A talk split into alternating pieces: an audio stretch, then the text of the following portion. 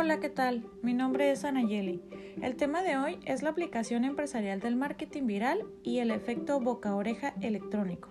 Nos comparte la información Virginia Aguilar Arcos, Sonia San Martín Gutiérrez y René Payo Hernández. El efecto boca-oreja se define como la comunicación oral persona a persona. En la década de 1960, varios investigadores demostraron que puede más la opinión pública que de la misma comercial, ya que ellos tienen experiencia con el producto o servicio, y para nosotros es la mejor recomendación de otra persona que de la empresa o marca.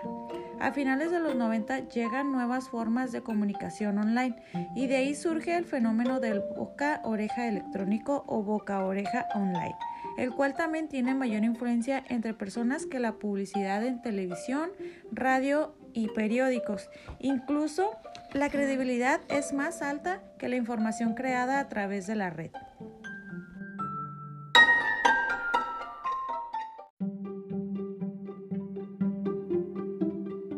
El marketing viral surgió en un artículo de revista en el año de 1989.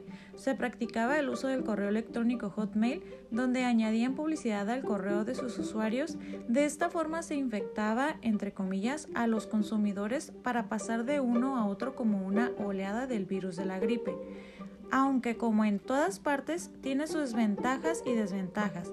Mencionó algo Mencionando alguna de sus ventajas, podemos encontrar la baja inversión para desarrollar una compañía, la habilidad para alcanzar un gran número de personas y así transmitir la información de manera más fácil y rápida.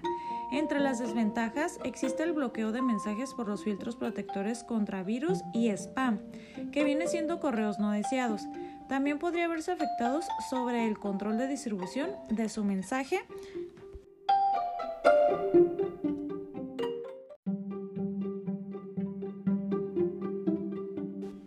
Por otra parte, en el estudio empírico se refiere a las experiencias basadas en entrevistas, creando así estadísticas sobre los temas.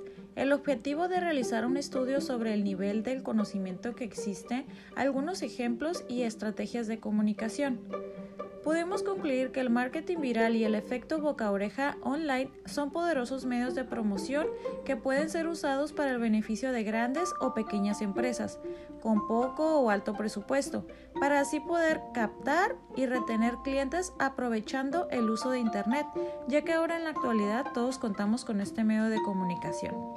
Por mi parte sería todo respecto al tema. Hasta luego. Bye.